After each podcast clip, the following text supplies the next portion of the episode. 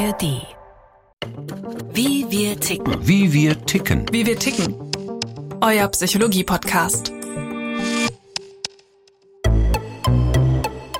Intelligente Menschen haben mehr Glück in der Liebe, verfügen über eine höhere Bildung und ein höheres Einkommen, sind seltener arbeitslos, leben gesünder und sterben später. Aber warum sind manche intelligenter als andere? Dem Geheimnis der Intelligenz versuchen Psychologen und Hirnforscher schon lange auf die Spur zu kommen. Neue Forschungen zeigen, dass es tatsächlich Unterschiede in den Gehirnen und in den Genen von mäßig intelligenten und intelligenteren Menschen gibt. Ist Intelligenz Schicksal? Die Wissenschaft ist dabei herauszufinden, ob und wie sich Intelligenz erhöhen lässt. Wie entsteht Intelligenz? Und lässt sie sich fördern? Von Jochen Paulus. Die Psychologin Dr. Alexandra Lehnhardt sitzt mit dem achtjährigen Nachbarsjungen Toni in ihrem Wohnzimmer mit Blick auf Garten und Terrasse vor einem Computer. Toni hat sich bereit erklärt, ein ganz besonderes Computerspiel mit ihr auszuprobieren. Es ist ihre zweite Sitzung. Ja, Toni, und wir haben ja letzte Woche schon mal mhm. Aufgaben zusammen gemacht. Kannst du dich noch daran erinnern, was das ja. war? Wir haben ein Computerspiel zusammen gemacht, ne? Und da gab es zwei Elfenkinder. Kann mhm. sich daran noch erinnern?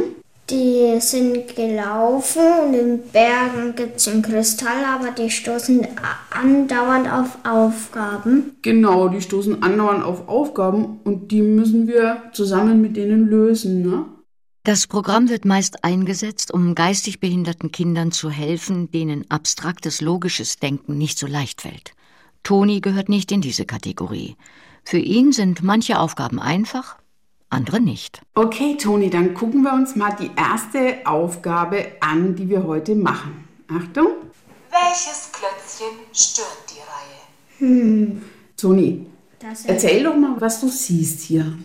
Ein Dreieck, ein roter Viereck, ein Würfel, roter Würfel, wieder mhm. ein Dreieck, roter Würfel, wieder ein Dreieck und dann kommen da zwei rote Würfel und dann erst ein Dreieck. Mhm. Mhm. Ich glaube, da muss ein äh, roter Würfel weg. Den klicke ich mal an. Ja, yippie, Du hast das richtige Klötzchen gefunden. Was Toni da ausprobiert, ist nicht einfach ein für heutige Verhältnisse eher schlichtes Computerspiel mit Denksportaufgaben zum Zeitvertreib. Denkspiele mit Elfe und Mattis ist ein Programm zur Förderung des logischen Denkvermögens für das Vor- und Grundschulalter, wie sein Untertitel verspricht. Entwickelt hat es Dr. Alexandra Lehnhardt, die zusammen mit Toni übt. Viele Intelligenztests verwenden ganz ähnliche Aufgaben. Das, was wir fördern, ist ja eine Intelligenzleistung. Mustererkennung ist eigentlich die Intelligenzleistung schlechthin sogar. Also das, was am ehesten mit dem assoziiert ist, was man unter Intelligenz versteht. Logisches Denken ist der Kern, das Herzstück von Intelligenz sozusagen. Die Psychologin leitet die kleine Firma Psychometrika im bayerischen Dettelbach, die das Programm verkauft. Es basiert auf Denktraining-Programmen, die Karl Josef Klauer, Professor für Erziehungswissenschaft an der RWTH Aachen, bereits vor zwei Jahrzehnten konzipiert hat. Professor Klauer hat eben damals versucht, und erfolgreich versucht, logisches Denken in ein Training, und zwar ein systematisches Training überzuführen. Und er hat Trainings für kleinere Kinder gemacht, für ältere Kinder und auch für Erwachsene. Und als Studentin hat mich das begeistert, weil wir eben da gelernt haben, okay, logisches Denken ist trainierbar. Bei den Aufgaben des Programms müssen die Kinder Muster erkennen, zum Beispiel wie die Dreiecke und Würfel angeordnet sind im Spiel von Toni. Es gilt immer eine allgemeine Regel zu finden, die hinter dem steht, was zu sehen ist. Das kann simpel sein, wie im Fall der Dreiecke und Würfel, aber auch richtig schwer. Intelligenz ist eines der umstrittensten Konzepte oder wie Wissenschaftler sagen, Konstrukte der ganzen Psychologie. Was aber genau ist Intelligenz? Ist sie im Alltagsleben des Einzelnen wichtig? Wie kommt es, dass manche anscheinend intelligenter sind als andere? Was sind ihre biologischen Grundlagen? Lässt sie sich steigern? Über all diese Fragen stritten Wissenschaftlerinnen und Wissenschaftler jahrzehntelang erbittert, und ein Stück weit tun sie es immer noch.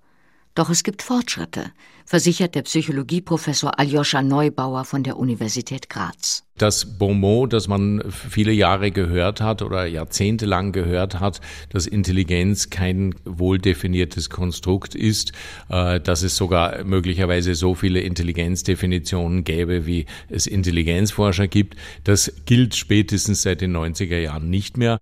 Damals organisierte die US-amerikanische Psychologenvereinigung eine ausgewogen besetzte Taskforce von Intelligenzforschern.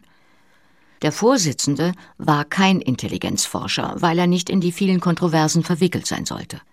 Herauskam eine allgemein akzeptierte Definition, was das Wort Intelligenz im Kern bedeuten solle. Die Definition lautet im Wesentlichen, Intelligenz ist die Fähigkeit, Probleme zu lösen, komplexe Probleme zu lösen, zum Teil sie zu lösen, ohne auf Erfahrungen zurückzugreifen. Es ist die Fähigkeit zum schlussfolgernden Denken und auch vor allem die Lernfähigkeit. Intelligenz hat viel zu tun damit, wie schnell jemand lernen kann, wie schnell jemand neues Wissen erwerben kann. Das klingt, als ob Intelligenz ein ganzes Bündel von Fähigkeiten wäre, die nicht unbedingt viel miteinander zu tun haben. Manche Autoren postulieren denn auch ganz verschiedene Intelligenzen. Die Sammlung des Psychologen und Bestseller-Autors Howard Gardner etwa reicht von der logisch-mathematischen über die musikalisch-rhythmische bis zur naturalistischen Intelligenz.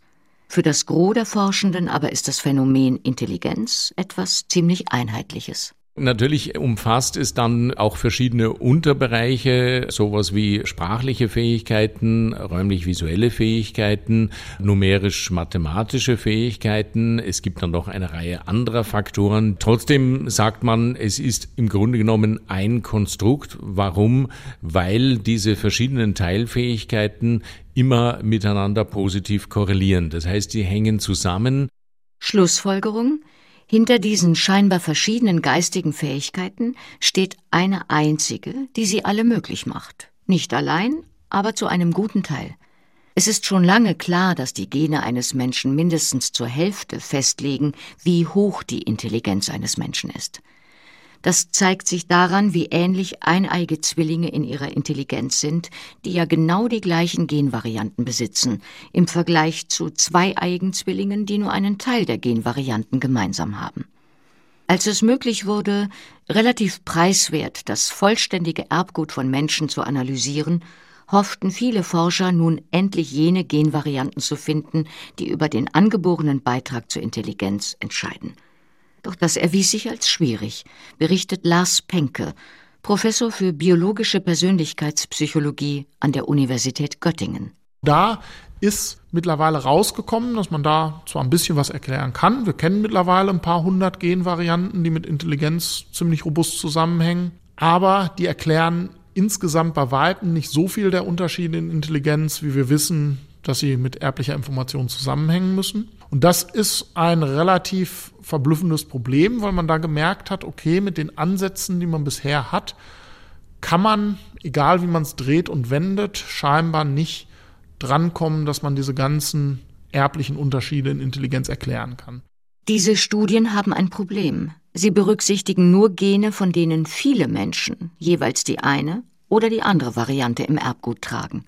Es gibt darüber hinaus aber auch noch seltene Genvarianten. Das sind Genvarianten, die im Extremfall nur eine Person hat, weil sie nämlich durch Mutationen entstanden sind, als die befruchtete Eizelle zustande gekommen ist, aus der man entstanden ist.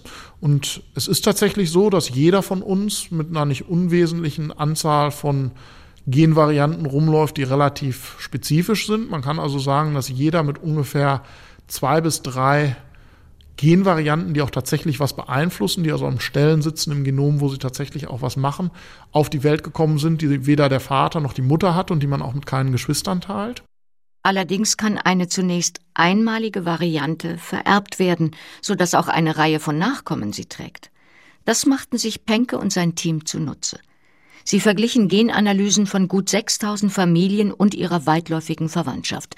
Insgesamt untersuchten sie das Erbgut von 20.000 Menschen. Das haben wir uns angeschaut für Intelligenz und interessanterweise ist rausgekommen, dass wir einerseits die halbe Erblichkeit auch wieder durch häufige Genvarianten erklären konnten, wie es viele andere Studien vorher schon gezeigt haben, aber dass wir die andere Hälfte der Erblichkeit durch familienspezifische Genvarianten zeigen konnten. Und das war schon ein sehr, sehr interessanter Befund, weil das halt diese Lücke zwischen den Zwillings- und Familienstudien in der Erblichkeit und den molekulargenetischen Studien ziemlich gut zu füllen scheint.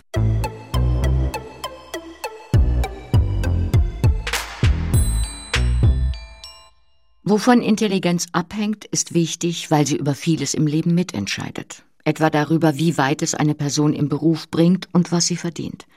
Das haben Wissenschaftler des Kieler Leibniz-Instituts für die Pädagogik der Naturwissenschaften und Mathematik um Michael Becker gemeinsam mit Kollegen vom Berliner Max-Planck-Institut für Bildungsforschung in einer 2019 veröffentlichten Studie bewiesen. Für sie hatten gut 5000 repräsentativ ausgewählte deutsche Siebtklässler Intelligenztests ausgefüllt und dazu die Berufe der Eltern angegeben. 18 Jahre später überprüften die Forscher, was aus den Kindern geworden war. Es zeigte sich, die schon in jungen Jahren feststellbare Intelligenz sagt den beruflichen Status und das Einkommen besser vorher, als es der berufliche Status der Eltern tut aber auch bei Dingen im Leben, die auf den ersten Blick nicht viel mit geistigen Fähigkeiten zu tun haben, spielt die Intelligenz eine Rolle. So sind intelligentere Kinder als Erwachsene mit Mitte 40 deutlich häufiger verheiratet und seltener geschieden als weniger intelligente. Das ist nur einer von vielen verblüffenden Vorteilen höherer Intelligenz, auf die Ian Deary gestoßen ist, inzwischen emeritierter Psychologieprofessor der University of Edinburgh. Grundlage seiner Forschungen sind oft alte, fast vergessene Datenschätze. In 1932 and then again in 1947. Schottland hatte 1932 und dann noch einmal 1947 sämtlichen elfjährigen Schulkindern den gleichen Intelligenztest gegeben. Wir haben danach gesucht, ob es die Daten noch gibt, und tatsächlich waren sie all die Jahre aufbewahrt worden. Deary und sein Team fanden die alten Unterlagen in einem Bunker der zuständigen Behörde und bliesen den Staub von dem braunen Packpapier, in dem sie verschnürt waren. Was mochte aus den Schulkindern von damals geworden sein? Hatte es einen Einfluss auf ihr Leben, ob sie über eine hohe oder eine niedrige Intelligenz verfügten? Die Forscherinnen und Forscher spürten über 2000 der inzwischen 76-Jährigen wieder auf. Es stellte sich heraus, Frauen mit deutlich unterdurchschnittlicher Intelligenz hatten bis dahin nur 71 Prozent der Überlebenschancen der durchschnittlich Intelligenten. Umgekehrt sah es am anderen Ende bei den Hochbegabten aus. Frauen im Alter von 76 Jahren sind mit einer doppelt so hohen Wahrscheinlichkeit noch am Leben, wenn sie einen IQ von über 130 haben. Einen so hohen IQ haben nur zwei Prozent der Bevölkerung. Ähnliches zeigte sich bei gut 4000 früheren Angehörigen der US-Armee. Die Männer im untersten IQ-Bereich ereilte der Herztod viermal häufiger als die im obersten. Ein niedriger Intelligenzquotient war damit genauso riskant wie das Rauchen. Woher mag der Einfluss der Intelligenz kommen? Eine mögliche Erklärung liegt auf der Hand und fiel auch Ian Deary sofort ein. Wir und andere haben uns intensiv mit der Frage beschäftigt, ob die Bildung und die Schichtzugehörigkeit die Auswirkungen des IQ auf die Sterblichkeit erklären können. Tatsächlich nimmt die Bedeutung der Intelligenz ab, wenn man Bildung und soziale Schicht berücksichtigt. Das ist plausibel. Ein bescheidener Schulabschluss verband viele an einen gesundheitlich riskanten Arbeitsplatz in der Fabrik, während gebildetere im gesünderen Büro sitzen. Sie verdienen mehr und können sich so ein gesünderes Leben leisten. Aber selbst wenn dies berücksichtigt wird, verschwindet der Einfluss der Intelligenz nur zum Teil. Es muss weitere Erklärungen geben. Eine davon lautet aller Wahrscheinlichkeit nach, Intelligente Menschen achten mehr auf ihre Gesundheit. In einigen britischen Studien haben wir gefunden, dass der IQ in der Kindheit tatsächlich damit zusammenhängt, wie gesund jemand später lebt.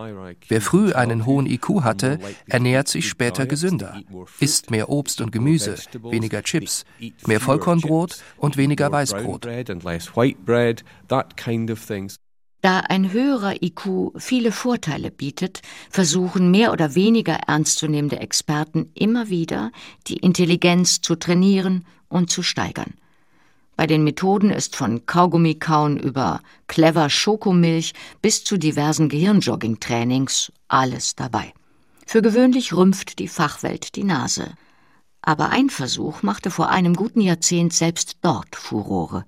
Das Team des inzwischen emeritierten Berner Psychologieprofessors Walter Perrich ließ Versuchspersonen am Computer eine Aufgabe trainieren, die unglaublich anspruchsvoll wird, aber ganz einfach anfängt.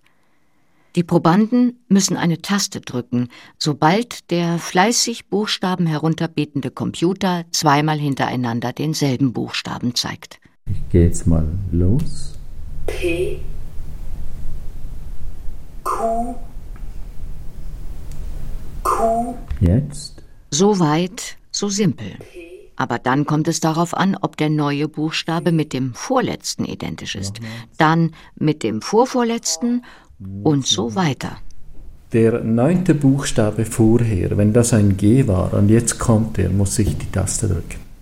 Das geht erst nach langem Training, nicht? Das ist dann zehn oder so Wochen Training. Bestimmte Leute schaffen das noch und man hat überhaupt keine Erklärung.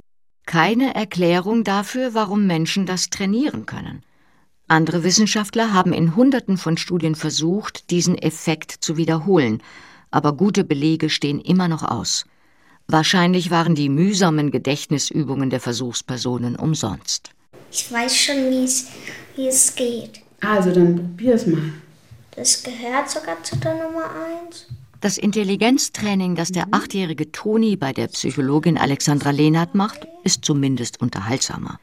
Damit die Kinder nicht die Lust verlieren, sind die Aufgaben in die Geschichte der zwei Elfenkinder Elfe und Mattis eingebettet. Und die beiden Kinder, die haben die Aufgabe, den blauen Diamanten der Weisheit in den Bergen zu suchen und machen sich da auf die Suche und gehen einen Weg entlang. Sie kommen durch einen Wald, sie kommen durch eine Schlucht und so weiter und so fort und äh, kommen am Schluss in die Berge und das ist eben das Endziel und sie kommen eben nur voran, wenn man sukzessive immer mehr, immer schwierigere Aufgaben löst. Es geht beispielsweise darum, wie sich Dinge logisch entwickeln. Welches Bild steht nicht an der richtigen Stelle? Oh, was siehst du denn da, Toni? Kannst du mal beschreiben, was du da siehst? Das sehe ich bei, die macht einen Kaugummi oder einen Ballon und die bläst auf und da ist die kleinste Variante vor dem letzten. Genau, das sind fünf verschiedene Bilder, ne? Und Elfe bläst einen Ballon auf. Okay, und wenn man so einen Ballon aufbläst, ne, dann ist er erst klein, ganz und, klein, dann ein bisschen größer, dann ja. ein bisschen größer wieder, dann noch ein bisschen größer. Ja, und am Schluss? Und dann am Ende platzt er. Am Ende platzt er, ne? Also dann klick mal die richtige Reihenfolge an. Kann dieses Training wirklich die Intelligenz des achtjährigen Toni fördern? Als Professor Klauer vor 20 Jahren die Förderprogramme vorstellte, auf denen auch Elfe und Mattis basiert, waren zahlreiche Wissenschaftlerinnen und Wissenschaftler skeptisch. Denn viele Versuche, die Intelligenz von Kindern zu erhöhen, hatten nur wenig gebracht. So schlug Klauer jede Menge Kritik aus der Wissenschaft entgegen. Viele Leute haben eben gesagt, das geht nicht, dass du eben logisches Denken fördern kannst, ja. Und da gab es sozusagen eine wissenschaftliche Schlacht, die ist über viele Jahre hinweg, ist die hin und her gegangen, ja. Und es kamen immer wieder neue Kritikpunkte von wegen, ja, du hast jetzt zwar gezeigt, dass das wirkt, aber du hast zum Beispiel nicht gezeigt, dass es Langzeiteffekte gibt. Du hast nicht gezeigt, dass es Transfereffekte gibt, also dass sich das zum Beispiel auch auf Schulleistungen auswirkt. Also machte sich Professor Klauer immer und immer wieder an die Arbeit. Er konnte beweisen, dass seine Trainings tatsächlich die Intelligenz erhöhen, um fünf bis zehn IQ-Punkte. Von einem durchschnittlichen IQ bis zur Grenze der Hochbegabung sind es 30 Punkte. Der Zuwachs, den Klauers Programme bewirken können, ist also nicht riesig, aber auch nicht zu verachten. Ähnlich stark verbessern sich die Schulnoten. Ob die Verbesserungen auch über Jahre anhalten, wurde bisher nicht untersucht. Aber selbst wenn nicht, die Trainings sind nur kurz. Elfe beispielsweise dauert insgesamt zehn Stunden. Es empfiehlt sich daher sicher, das Gehirn mit ähnlichen Aufgaben weiter auf Trab zu halten. Das ist natürlich mühsam.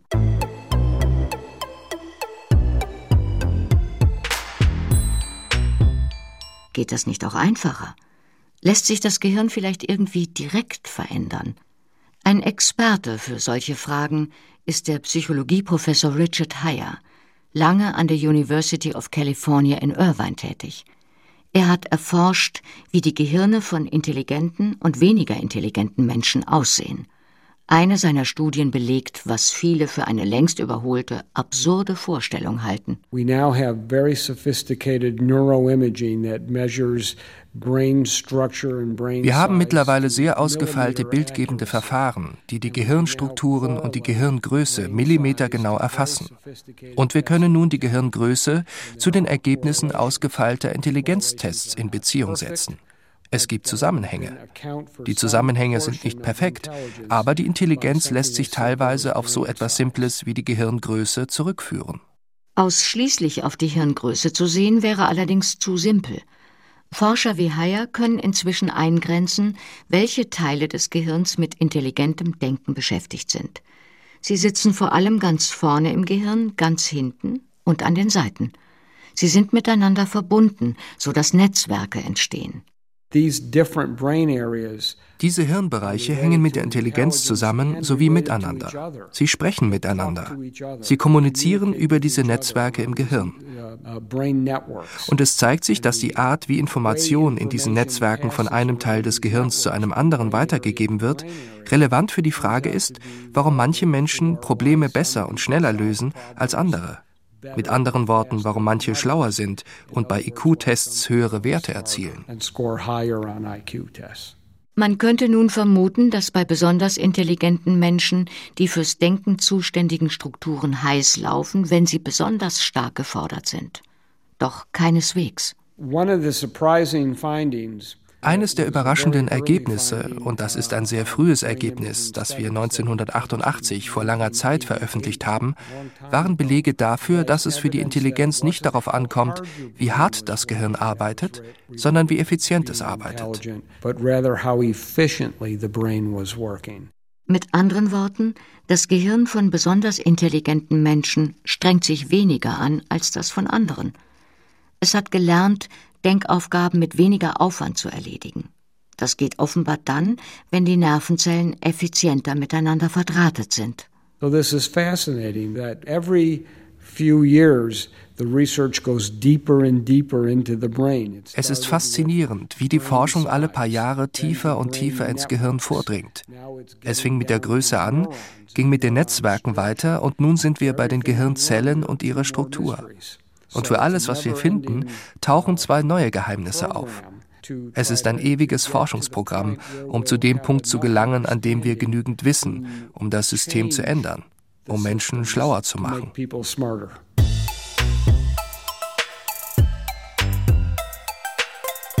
Schlauer werden, indem man eine Pille nimmt, statt das Gehirn langwierig zu trainieren? Versuche, die Intelligenz wenigstens vorübergehend zu heben, gibt es genug. Nicht wenige Studierende schlucken vor Prüfungen beispielsweise Ritalin, das eigentlich für Kinder mit ADHS vorgesehen ist. Ob es viel hilft, ist zweifelhaft.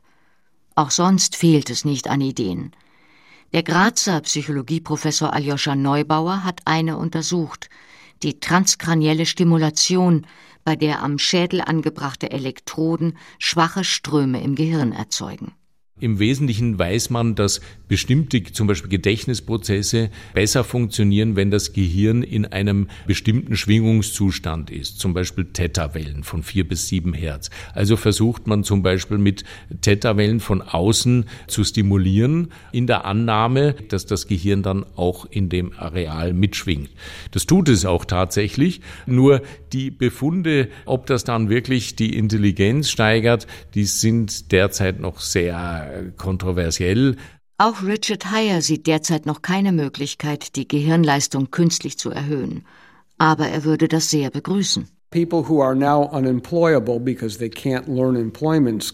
Leute finden keine Arbeit, weil sie die Fähigkeiten nicht erlernen können, die sie dafür bräuchten. Leute, die in schlechten Jobs festhängen, könnten bessere Jobs bekommen, mehr verdienen und vielleicht ein interessanteres Leben führen. Werden sie so glücklicher? Wer weiß. Werden sie netter? Wer weiß. Werden sie ehrlicher? All das hat mit Intelligenz nichts zu tun, aber die Intelligenz zu erhöhen wäre trotzdem eine ziemlich große Sache.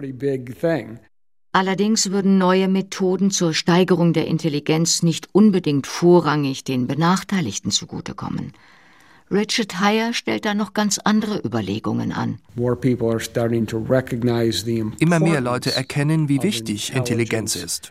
Nicht nur für Einzelne, sondern für ganze Länder. Hinter einem guten Teil der Wirtschaftskraft und dem Reichtum eines Landes stehen Wissenschaft und Technik. Und die werden von schlauen Leuten vorangebracht. Ein heimliches Rennen ist schon in vollem Gange.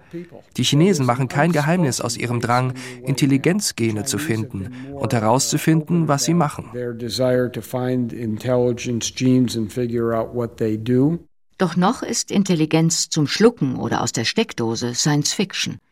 Tonis Stunde mit der Psychologin Alexandra Lehnhardt und seinem Lernprogramm geht langsam zu Ende. Eine letzte Aufgabe bleibt noch. Der Computer zeigt Bilder von Gegenständen, die zugeordnet werden müssen. Was benutzt man zusammen? Verbinde jeweils die zwei, die zusammenpassen. Jetzt Glas und den Teller. Nee, den Glas und das Apfelsaft und die Messer und die Gabel und zum Teller. So, dann schau mal, ob's richtig war. Ja! Das Besteck gehört zum Teller, der Saft zum Glas und die Kanne zur Tasse. So, dann gucken wir mal, ob wir schon am Ende des Waldes angelangt sind. Schau mal, da vorne ist das Waldende. Dann haben wir unser Ziel für heute erreicht. Einstweilen bleiben traditionelle Möglichkeiten wie Hilfen für benachteiligte Familien bei der Kinderbetreuung, gute Schulen oder auch gezielte Trainings wie das mit Elfe und Mattes, auch wenn sie fast schon altmodisch anmuten. Aber dafür funktionieren sie nachweislich, immerhin bis zu einem gewissen Grad. Das war Wie wir ticken für diese Woche. Neue Folgen gibt es jeden Mittwoch in der ARD Audiothek. Bis dahin hier noch ein Podcast-Tipp für euch. Moin, ich bin Hubi und in meinem Podcast Süchtig nach alles will ich wissen, wo hört Lifestyle auf und wo fängt Sucht an. Wir haben alle kein Problem mit Alkohol. Wir trinken ähm, viel, ja, aber bitte nicht drüber reden. Doch, wir reden drüber. Wie hier im Gespräch mit Journalistin Ariane Alter. Witzig, intim, persönlich. Mit Prominenten und Betroffenen geht es um Sucht und darum, was diese mit dem Menschen macht. Reporterlegende Werner Hansch zum Beispiel hat die Spielsucht alles genommen. Du hast zigtausende verloren. Plötzlich wettest du für zwei Euro. Lächerlich. Es geht um tiefe Abstürze, aber auch um den ganz normalen Alltag. Nah am Leben, weit weg von Panikmache und Effekthascherei. Wenn ich bekifft da sitze, dann nehme ich nicht mehr am Leben teil. Und ja. dieser Zustand wird irgendwie gar nicht abgebildet in ja. der Debatte. Ne? Bei Sucht denken viele an Klinik, an Behandlung, an Therapie. Doch jenseits von Drogenproblemen, auch Menschen, die clean leben, können süchtig sein. Nach Fitness, nach Arbeit, sogar nach Online-Dating. Weil ich immer diese Matches haben wollte, dieses Gefühl vom Match, man kann es gar nicht beschreiben. In meinen Gesprächen helfen mir Expertinnen, wie etwa Podcasterin Paula Lambert. Der Haken an diesem Dauerdating ist auch, dass man so wahnsinnig abstumpft. Das ist ein bisschen wie beim Pornokonsum. Das kann einen natürlich auch süchtig machen. Von Rausch und Kater, Euphorie und Entzug, über Sucht und ihre Hintergründe. Darum geht's in Süchtig nach alles, meinem neuen Podcast, jetzt anhören in der ARD Audiothek. Süchtig nach alles. ein Podcast mit Hubi Koch.